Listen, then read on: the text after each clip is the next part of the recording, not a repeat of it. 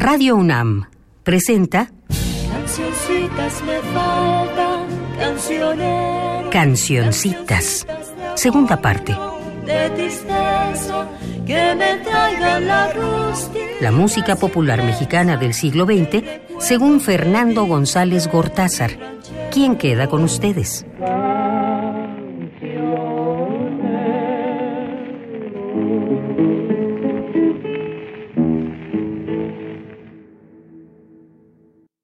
Hola a todas, hola a todos. Hemos llegado al programa decimoséptimo de esta segunda parte de Cancioncitas. Vamos a continuar con el año 1915, en donde el tiempo nos interrumpió y no nos permitió concluir. Pablo Beltrán Ruiz nació en Los Mochis, Sinaloa, en 1915, probablemente o 16 y murió no sé en dónde en 2008. Fue un destacado director de orquesta y también compositor. Vivió en Nogales, Tijuana, Guadalajara y otros sitios antes de emigrar a la capital, donde hizo algunos estudios musicales. En 1945 hace un bolero que me gusta mucho, Somos diferentes. En su libro Historia documental del bolero, el doctor Pablo Dueñas cita el testimonio de una intérprete no identificada, diciendo que esa pieza es de un compositor desconocido, a quien Beltrán Ruiz la compró y arregló de todo a todo. Al tratarse de una afirmación por la que nadie da la cara, hay que rechazarla como un infundio, y lo menciono solo como otro ejemplo de la ambigüedad sobre mil aspectos de nuestra música popular de la que tanto he hablado. De 1947 es Injusticia y de 1953 el que fue quizá su mayor éxito. ¿Quién será? en el que también de nuevo aparece cierta ambigüedad hay quien afirma que es una coautoría con Luis Demetrio, cosa que dudo muchísimo. De 1957 es otro buen bolero, Contarás conmigo. Les pido que oigamos ¿Quién será? que tanto, tanto me gusta. Composición, como acabo de decir, de 1953, quizá, un remoto quizá, en coautoría con Luis Demetrio, Luis Demetrio Traconís. La interpreta Pedro Vargas.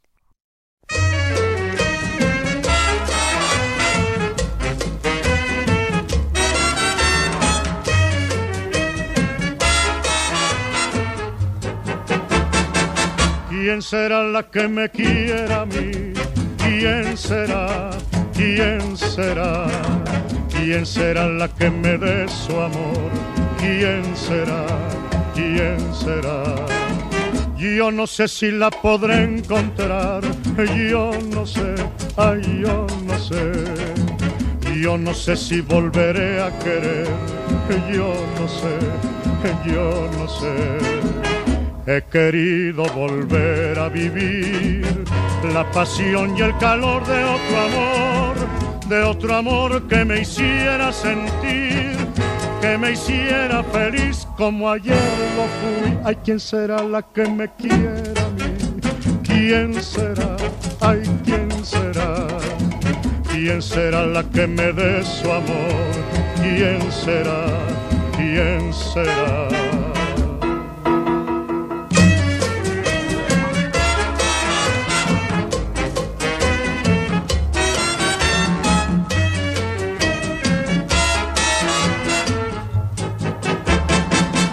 ¿Quién será la que me quiera a mí?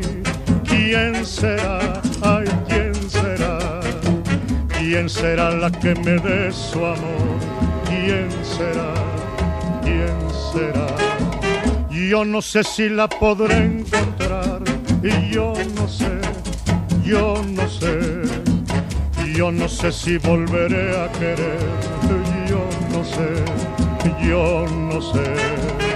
He querido volver a vivir la pasión y el calor de otro amor, de otro amor que me hiciera sentir, que me hiciera feliz como ayer lo fui. Ay, ¿quién será la que me quiera a mí?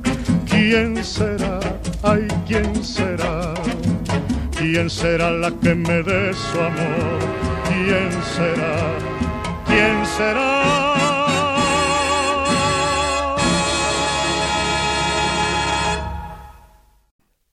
También de este año es Enrique Sánchez Alonso, apodado El Negrumo. Nació en Culiacán y murió en 1979 en un sitio que no he podido precisar.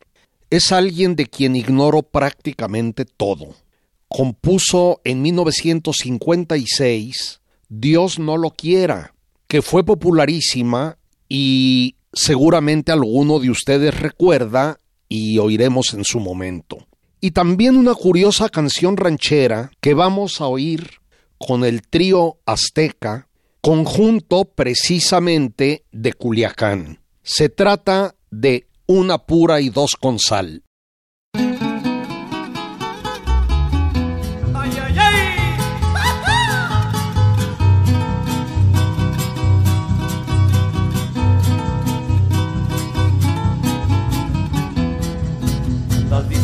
Que me vas a abandonar, que de la vida te dispones a gozar, que ya te es otro amor más principal. A mí me importa una pura y dos con sal. Cuando te vayas, pues ni me digas adiós, como si nada hubiera habido entre los dos. Que tengas suerte con tu fulano de tal, que a mí me importa una pura y dos con sal. Pues de una vez, ¿por qué no agarras tu camino? No pierdas tiempo y aprovecha tu destino, pero ya, ya no hagas polvo que me vas a abandonar. Que a mí me importa una pura y dos con sal.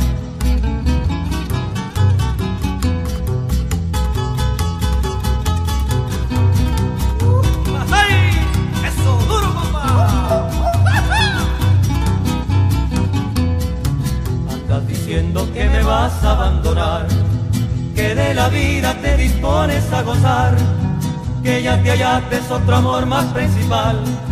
A mí me importa una pura y dos con sal. Cuando te vayas, pues ni me digas adiós, como si nada hubiera habido entre los dos. Que tengas suerte con tu fulano de tal. A mí me importa una pura y dos con sal. Pues de una vez, ¿por qué no agarras tu camino? No pierdas tiempo y aprovecha tu destino, pero ya, ya no hagas polvo que me vas a abandonar. Que a mí me importa una pura y dos con sal. Que a mí me importa una pura y dos con sal. Puede parecer extraño que aparezca en esta serie el actor cómico Germán Valdés, Tintán, cuyo nombre completo fue Germán Cipriano Gómez Valdés Castillo, nacido y muerto en el Distrito Federal en este 1915 y 73 respectivamente. Pero no es extraño en absoluto. Tintán cantaba bien, en ocasiones muy bien, y grabó bastante en esta faceta de intérprete, siempre tratando de dar a sus cantos un cariz cómico que a mí nunca me ha hecho siquiera sonreír y que, según me parece, arruinaba las interpretaciones que pudieron ser realmente buenas. Solamente lo menciono de paso por la importancia de el personaje pero no voy a poner ahora nada suyo, lo haré más adelante. Vivió de niño en Ciudad Juárez y esta experiencia fronteriza fue clave de su personaje, precisamente Tintán, el pachuco agringado, duramente criticado por José Vasconcelos y defendido por Salvador Novo y José Revueltas. Y ahora paso a Pastor Eucario de Jesús Cervera Rosado, conocido artísticamente como Pastor Cervera, nacido en Mérida, Yucatán, en 1915 y muerto allá mismo en 2001. Se inicia como cantante y guitarrista en la radio local, como intérprete especialmente de Agustín Lara, y luego se convierte en excelente compositor. Se le conoció como el último bohemio de la trova yucateca, y hay quienes lo comparan con los grandes de esa trova, lo que me parece ligeramente excesivo. Sin embargo, su calidad es indudable. En 1954 dio a conocer sus primeras composiciones. Son suyas piezas como Fuiste, Si yo pudiera, homónima de una canción de Guti Cárdenas y Ricardo López Méndez, un solo corazón, canción sin nombre, y muchos otros bambucos, claves, boleros, frecuentemente con letra ajena. Me gustan mucho algunas de ellas. En tus ojos, mi última canción, El collar, Inútil, La fuente. Y voy a poner esta última con letra y música suyas. Les comento que me parece muy original la forma en que se aparta de la excesiva, yo diría que a veces hasta linda con el ridículo, idealización de las mujeres que es tan común en la música de su tierra y que con gran frecuencia conduce a la mala cursilería. También hay una buena cursilería. En La Fuente con otras palabras, le dice a la mujer con la que tiene el asunto amoroso, si tú no me lo das, lo busco en otro sitio y eso es legítimo. Es un bolero relativamente tardío de 1977 y como les acabo de mencionar, diría yo que abiertamente antirromántico o por lo menos antigalante llega a comparar en él su relación sentimental con un desierto desolado. Oigamos pues La Fuente, interpretada por el propio Pastor Cervera ya bastante mayor. Escuchémosla.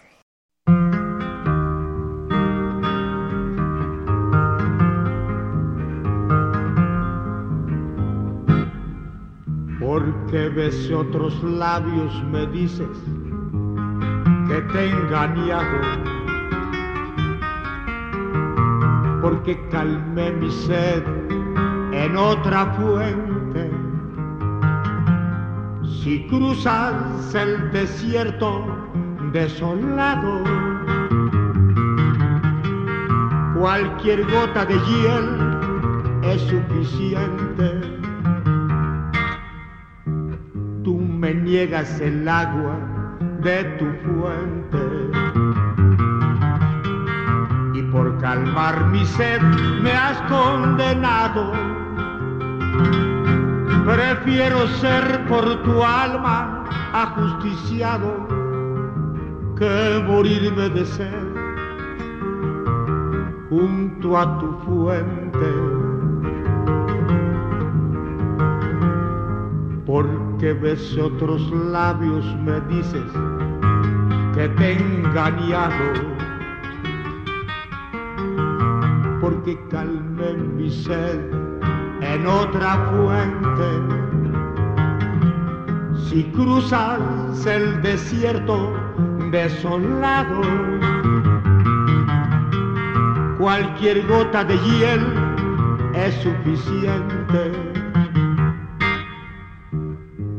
me niegas el agua de tu fuente.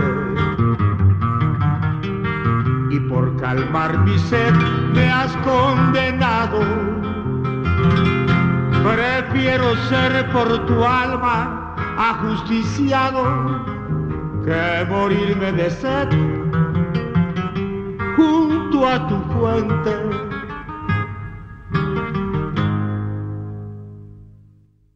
En este 1915, o en 16 según otras fuentes, nace Miguel Aceves Mejía, que fue un cantante, un intérprete importantísimo, desgraciadamente con un largo y doloroso periodo de decadencia creciente, que es con el que se le recuerda mayoritariamente el día de hoy.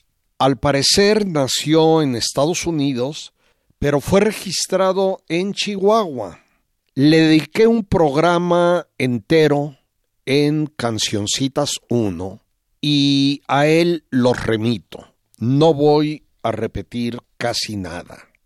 Solo digo ahora que se inició cantando en Los Ángeles, California, con el trío Los Porteños, que ya escuchamos aquí, y que haciendo fila en la calle para lograr ser escuchado en la XW, le aconsejan interpretar boleros, lo que hace muy bien, por cierto, y también rumbas, guarachas, tangos y otras cosas que llega a grabar. Cantó en alguna película con ellos y en 1954 obtiene su primer estelar cinematográfico, faceta en la que también hizo carrera. En los años 40, esto es curioso, hubo una huelga de músicos en todo el país. Y como los mariachis, escuchen qué cosa absurda, no eran considerados músicos y por lo tanto podían seguir laborando, empieza a cantar con ellos y es así como graba La embarcación, probablemente en 1948, su primera ranchera como solista, canción muy hermosa de dominio público que después tramposamente se atribuyó. Luego, como ya dije, a final de los años 50 se inicia el deterioro de la música popular mexicana, de la música folclórica mexicana, y el de su voz que se va haciendo más pequeña y más forzada sobre todo esto. Y conforme su voz se perdía, su estilo se volvía tan malo como su repertorio, que llegó a ser para mí francamente desagradable. Se dice que grabó unas 1600 piezas de todos los géneros populares, y especialmente en sus inicios. Era buenísimo interpretando canciones muy bellas, populares y frecuentemente anónimas. Quiero que oigamos una composición del doctor Juan José Espinosa, que ya comenté en Cancioncitas 2, llamada María María y que data de 1948. El cantante es Miguel Aceves Mejía.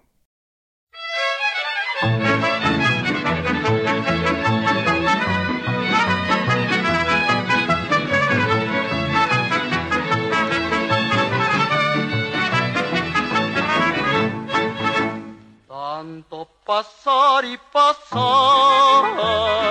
tanto pasar por aquí los guaraches se me acaban de buscar. Yo a mi María, María, María, Mariquita es mía. Ya se cayó el arbolito donde yo me divertía, donde pasaba las tardes platicando María, María, María, Mariquita es mía. Cuando me vine de abajo, sobre las olas venía, con el murmullo del agua me acordaba yo de María, María, María, Mariquita es mía.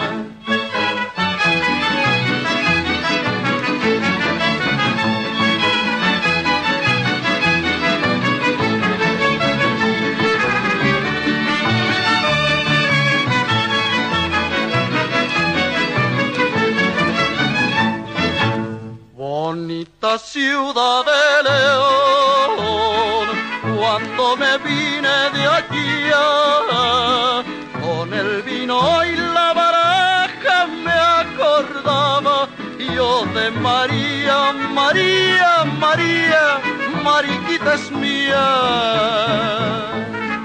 Dicen que me han de quitar las veredas por donde ando, las veredas quitarán, pero las querencias cuando María, María, Mariquita es mía que me han de matar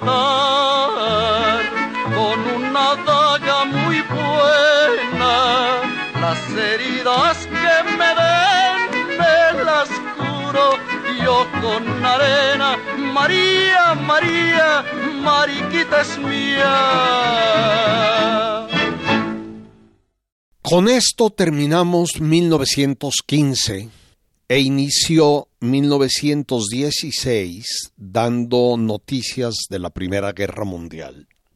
Da inicio la batalla de Verdún entre Alemania y Francia, que dura casi todo el año.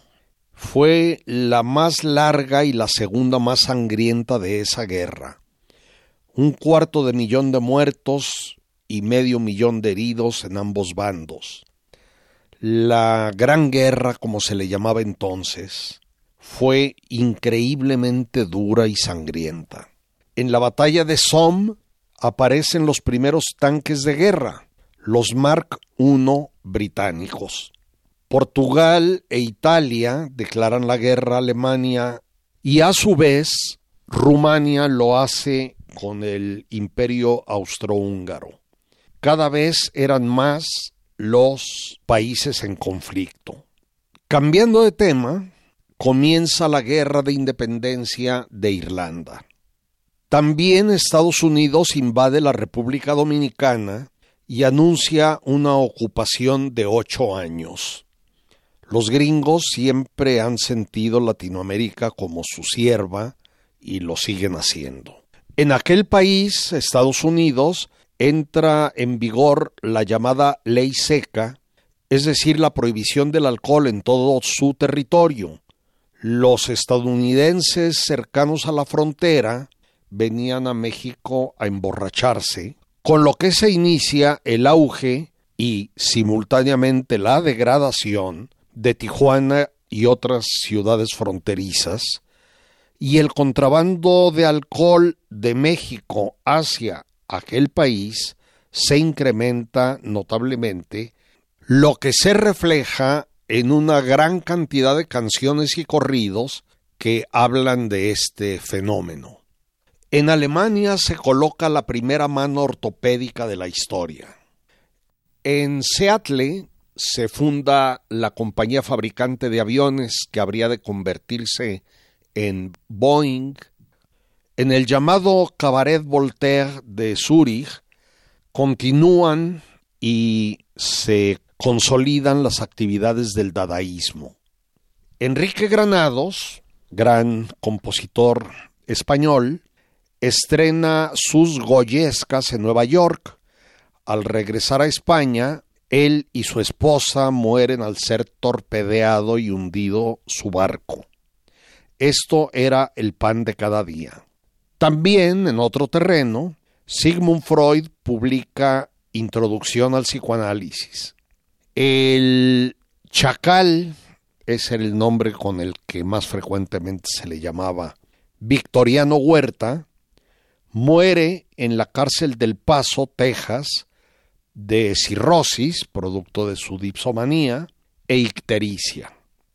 Otras muertes más relevantes son la del grandísimo y admirable poeta nicaragüense Rubén Darío, la del novelista nacionalizado británico de origen estadounidense Henry James, del escritor también estadounidense Jack London y de varios artistas plásticos importantes, el alemán Franz Marc, el francés Odilon Redon, el escultor italiano Umberto Boccioni, así como personajes variopintos como el emperador austriaco Francisco José, después de 68 años de mando, el legendario místico, entre comillas, erotómano, cortesano y clérigo ruso, eh, Rasputín, quien fue asesinado, y en el terreno de la música popular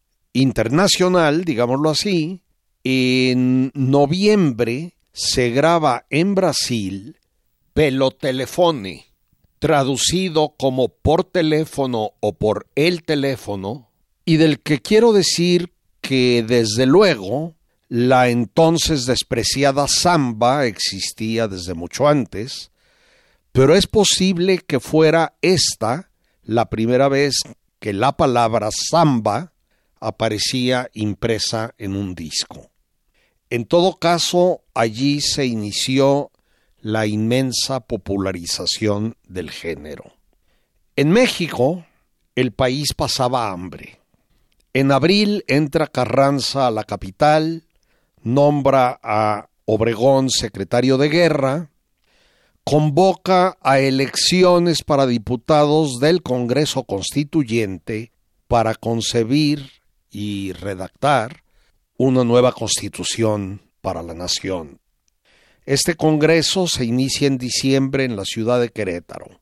Por otra parte, ya disuelta la División del Norte, Francisco Villa, reconvertido en guerrillero, ataca la pequeña ciudad de Columbus, Nuevo México, el 9 de marzo y Estados Unidos manda de inmediato una así llamada expedición punitiva, es decir, expedición de castigo, al mando del mismísimo general Pershing, quien poco después, muy poco después, sería comandante supremo de las fuerzas de su país en la Primera Guerra Mundial a quien acompañaban otros personajes que también alcanzarían gran celebridad, como los después generales Patton y Eisenhower, que eran tenientes y que alcanzaron un enorme prestigio y fama en la Segunda Guerra Mundial.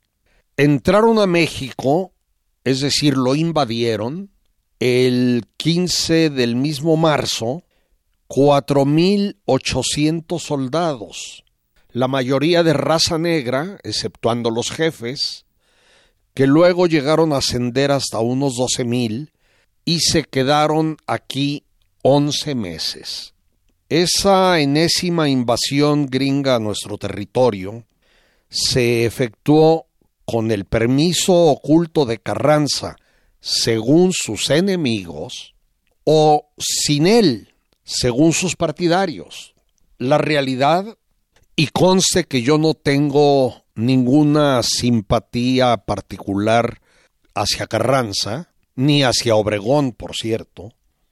Decía la realidad fue que el gobierno carrancista protestó, luego retiró a su embajador en Washington, y aunque los estadounidenses no atrapan a Villa ni tienen enfrentamientos de envergadura con su gente, sí chocaron con las fuerzas constitucionalistas, es decir, carrancistas, que incluso los derrotaron en el Carrizal. En Cancioncitas 1 puse el corrido Nuestro México Febrero 23, atribuido a don Samuel M. Lozano. Ahora voy a repetir esta canción en una interpretación enteramente distinta verdaderamente popular y mucho más antigua.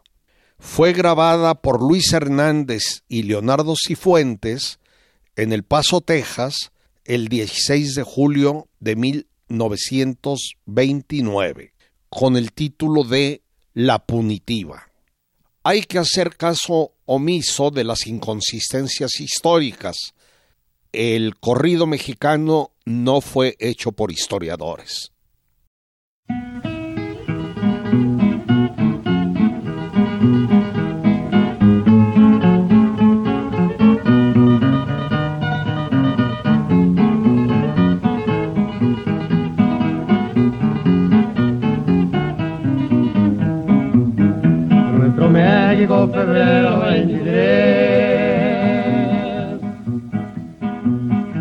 Carranza pasar americano Veinte mil hombres, doscientos aeroplanos, buscando a Villa por todo el país. Y Carranza les dice afanoso que si su nombre si perseguir, les doy permiso de que busquen a Villa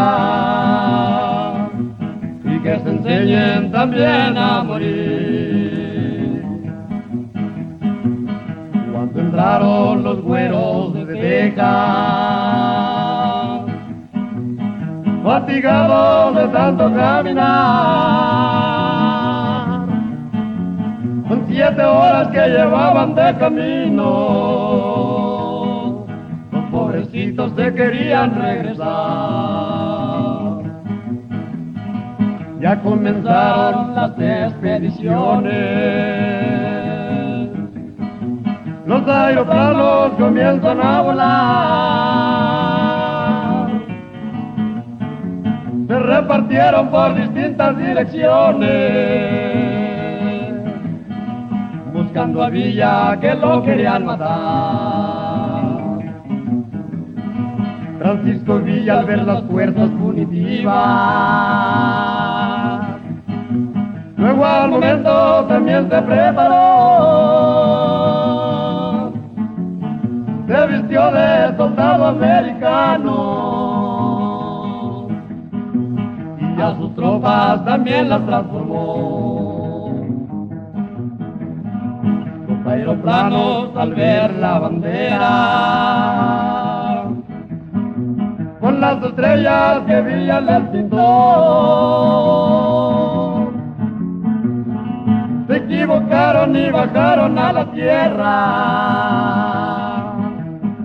Y prisioneros Villa los agarró.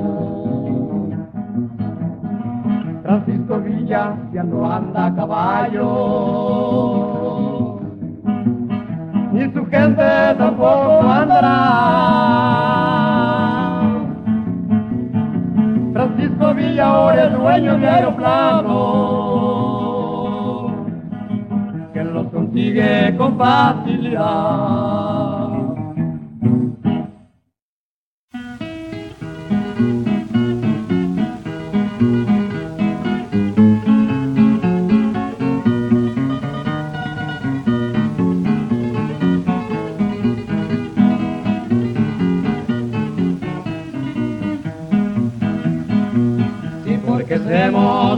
Poquitos mexicanos. Dice el güero que nos van a acabar. Nada importa que traigan mil cañones. Si en la sierra los vienen a dejar. Cuando entraron al estado de Chihuahua la gente adorada se quedó de ver tanto soldado americano que Pancho Villa en los postes les colgó. Cuando entraron los güeros a barrar, buscando harina, galletas y jamón hombres, mujeres y niños les decía. Aquí hay pólvora y balines de cañón. Porque dicen que en México se muere. Y que de diario se matan por allá. Con un solo mexicano que nos quede bandera en sus manos flotará. Francisco Villa era un hombre guerrillero, sus artilleros al su cañón, que Mariana el último cartucho, pero en defensa de nuestra pensaban los americanos? Que combatir era baile de carquín, con la cara cubierta de vergüenza, se regresaron de nuevo a su país. Nada importa que tengan los huevos acorazados y buques de amistad, aeroplanos y automóviles blindados, pero les falta lo que alcanzar. Venustiano Carranza declara a México neutral en la Primera Guerra Mundial. Esto hay que recordarlo para lo que vendrá dentro de no mucho tiempo. Cambiando a otras cosas, apoyado por el gobernador yucateco Salvador Alvarado, un gran reformador social, en Mérida se realiza el primer Congreso Feminista del país, con lideresas tan notables como Elvia Carrillo Puerto, hermana del gran Felipe Carrillo Puerto, que como platiqué en Cancioncitas 1, fue quien encomendó a Luis Rosado Vega y a Ricardo Palmerín componer la archifamosa canción Peregrina. En el Distrito Federal se funda el diario El Universal y en el país dos popularísimos equipos de fútbol, el Atlas en Guadalajara y el América en el Distrito Federal. Y ahora, como decían los locutores viejos, voy a hacer un paréntesis musical para poner dos corridos que me gustan. No se piense que solo las grandes figuras revolucionarias eran homenajeadas con estos. Fueron numerosos los caudillos locales o regionales de segundo o tercer orden que también tienen corridos ocasionalmente muy buenos. Uno de ellos es el general michoacano José Inés Chávez García, nacido en 1889 y muerto ya sea en batalla en 1918 o de influenza o gripe española en 1919, según distintos historiadores. Primero fue soldado de leva, es decir, reclutado a la fuerza en tiempos porfirianos, se enlistó en el maderismo en 1911, luego en el villismo, y en Michoacán y las regiones vecinas de Guanajuato y Jalisco, fue temido porque dejó en cenizas algunos pueblos y por no tener misericordia ni con mujeres y niños, según decían sus enemigos, pero entre sus seguidores gozaba de enorme simpatía y era admirado por su valor. Existen variantes de su corrido y la que oiremos la cantarán los hermanos Bañuelos. Fue grabada en Los Ángeles, California, cerca de 1939. Aclaro que cuando dice en todos estos cantones soy padre de los pelones, se refiere a los soldados federales que desde el porfirismo hasta varias décadas después llevaban el cabello muy corto y eran despectivamente llamados así, pelones.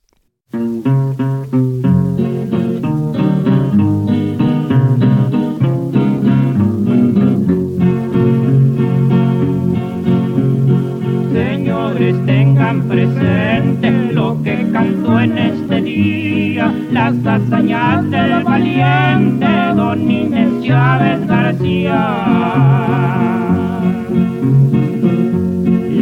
revolución la tengo por mía, decía el valiente Chávez García, y en todos estos cantones soy padre de los pelones.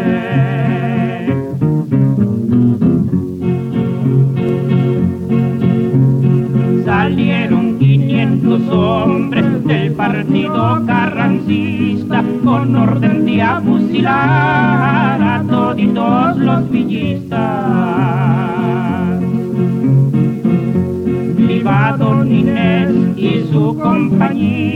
que se ha lucido en tanta batalla, no es contrario a su partida, no le teme a la metralla.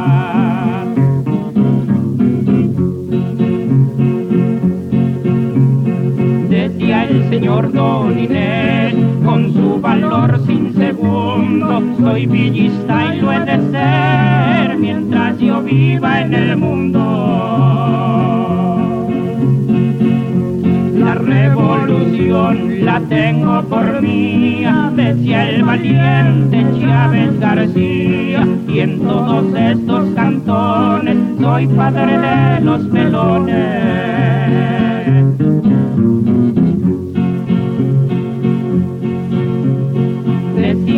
baile Espinosa, Señor lo acompañaré. Y don Inés le decía, para que lo quiero a usted. Viva don Inés y su compañía, que se ha lucido en tanta batalla, no es contrario a su partida, no le teme a la metralla.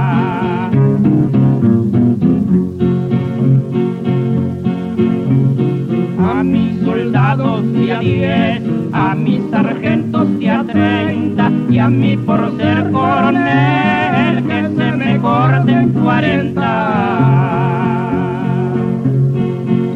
La revolución la tengo por mía, decía el valiente Chávez García, y en todos estos cantones soy padre de los melones.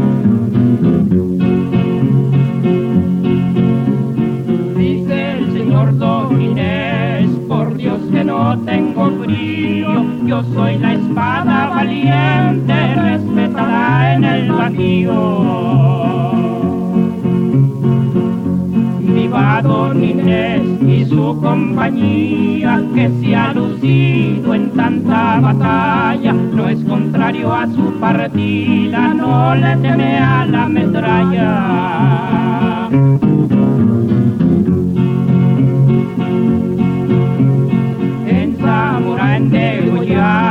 en la piedra de cavadas, a los melones quité armas, parque y caballada.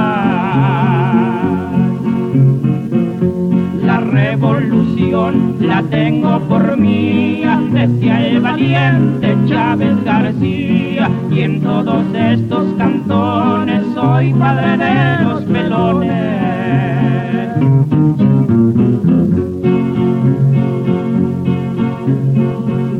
Cuando a Monteleón siempre he sido respetado. El puente de los ojotes siete veces lo he quemado. Don Inés y su compañía que se ha lucido en tanta batalla. No es contrario a su partida, no le teme a la metralla.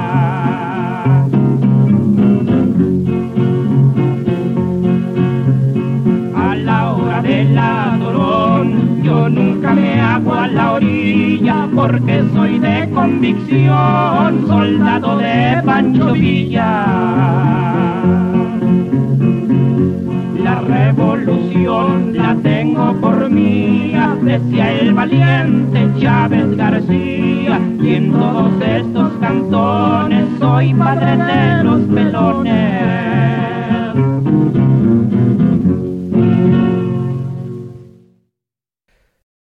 Cambio, un líder revolucionario que sí tuvo importancia y que fue incluso muy popular por su valor, corría la leyenda de que jamás tenía miedo, fue el general Benjamín Argumedo, que a mí me parece uno de los personajes deleznables de la revolución, un verdadero saltimbanqui político que militó en todos los bandos y nunca fue leal a ninguno. Su lugar de nacimiento es incierto. Pudo ser en Durango o en Coahuila, siempre dentro de la llamada comarca lagunera. Primero fue maderista y en esa condición cometió un crimen atroz. Ordenó la matanza de ciudadanos chinos residentes en Torreón 303 de ellos fueron masacrados con verdadero lujo de crueldad. Pronto traiciona a Madero, se vuelve orosquista, asalta haciendas, asesina a funcionarios maderistas, comete toda clase de tropelías. Tras el golpe de estado de Huerta, Argumedo reconoce su gobierno y es nombrado general brigadier. Francisco Villa y otros lo vencen en muchas batallas y al caer Huerta se levanta contra Carranza, yendo siempre de derrota o casi siempre de derrota en derrota. Ya dije que a pesar de todo esto conservó su popularidad hasta la muerte. Su final, ocurrido como ya dije en este 1916, es narrado en el corrido que lleva su nombre del cual se dice que la primera grabación la hicieron Andrés Berlanga y Francisco Montalvo en 1935, es decir, cuando se grabó por primera vez ya era un corrido viejo. Esta grabación es la que vamos a oír. Un último comentario. Se dice que el corrido de Benjamín Argumedo lo compuso Graciela Olmos, la bandida, ya comentada, y yo lo dudo mucho por dos razones. Primero por la distancia cronológica entre esta composición y las otras que conocemos de ella.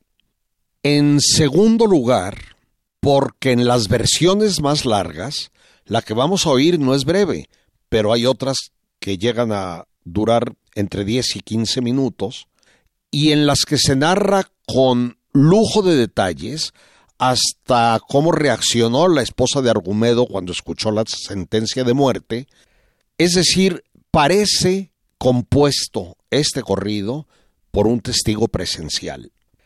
Por último, la bandida fue una militante villista, por lo cual me parecería sumamente improbable que dedicara un recuerdo, un recuerdo musical, un corrido, a uno de los más acérrimos enemigos de su general, Francisco Villa.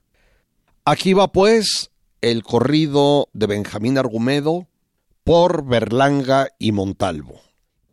La pieza es muy larga, oiremos solo su primera parte.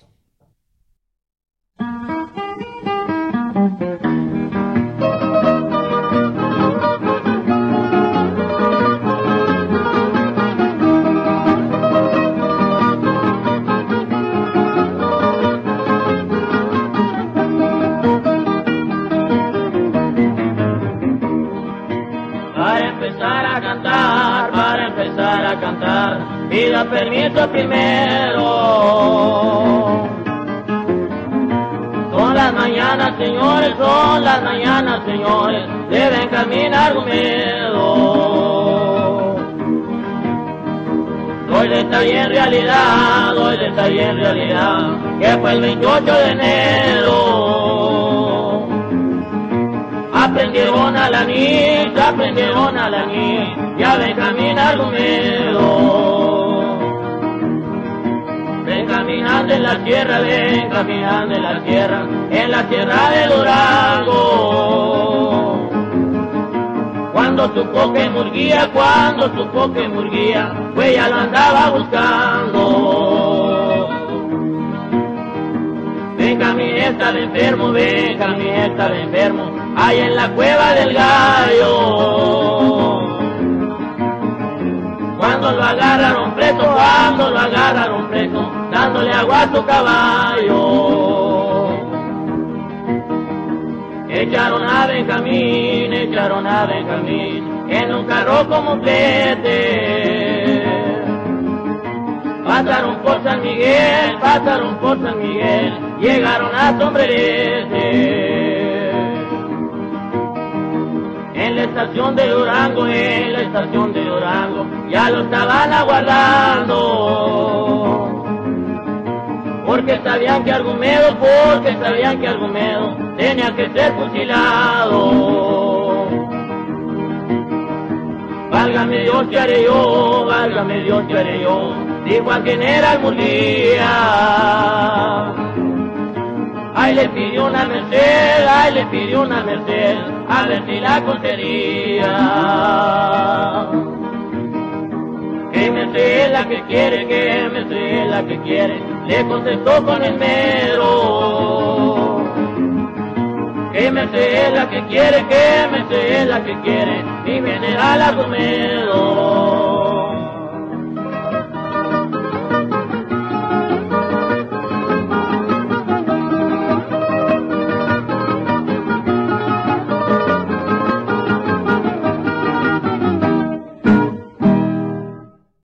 Les quiero hacer notar un par de cositas. De los versos que generalmente se cantan en la versión comercial reducida a tres minutos del corrido de Benjamín Argumedo, hay dos que se han vuelto famosillos por pintorescos, digámoslo así.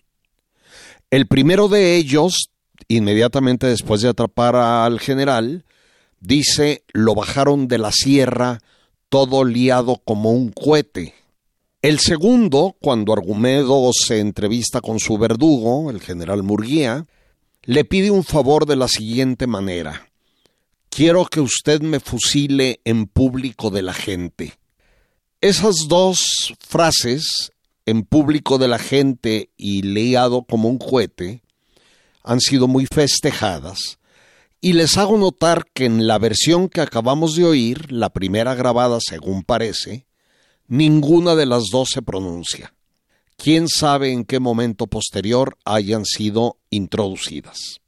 Entrando de lleno en nuestro tema, los escritores Carlos Ortega y Pablo Prida Santacilia formaron con el compositor Manuel Castro Padilla un grupo conocido en el medio teatral como Los Muchachos. Juntos hicieron una enorme cantidad de obras, entre ellas una llamada La Guerra Europea, estrenada este año, que incluía un corrido satírico de igual nombre, del que don Juan S. Garrido recogió la letra y la publicó. Yo jamás he oído su música. Por su parte, el oaxaqueño José López Alavés originario de Guajuapan de León, gana el así llamado concurso de canciones mexicanas con la hoy conocidísima canción mixteca, llamada en ocasiones Qué lejos estoy, que fue publicada hasta 1927. Voy a ponerla con el gran Guti Cárdenas, acompañado por una segunda voz no identificada.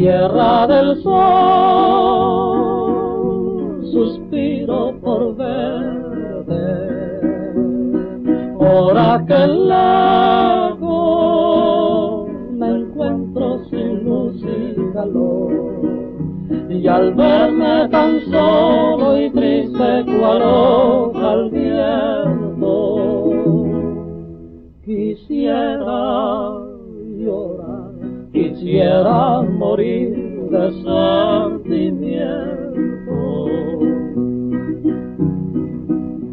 Oh tierra del sol, oh tierra del sol,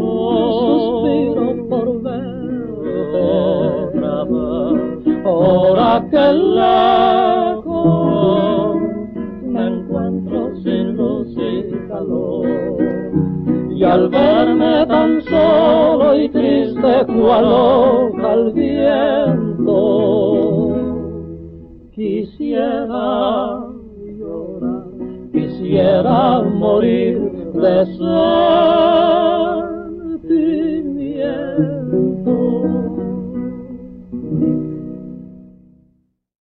Y hasta aquí llegamos este día. El tiempo no dio para más.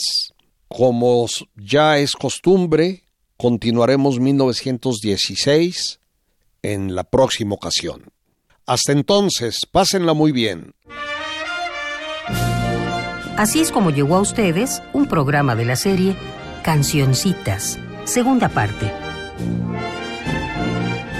Selección musical y conducción de Fernando González Gortázar. Realización y montaje Omar Tercero. Cancioncitas fue una producción de Radio UNAM.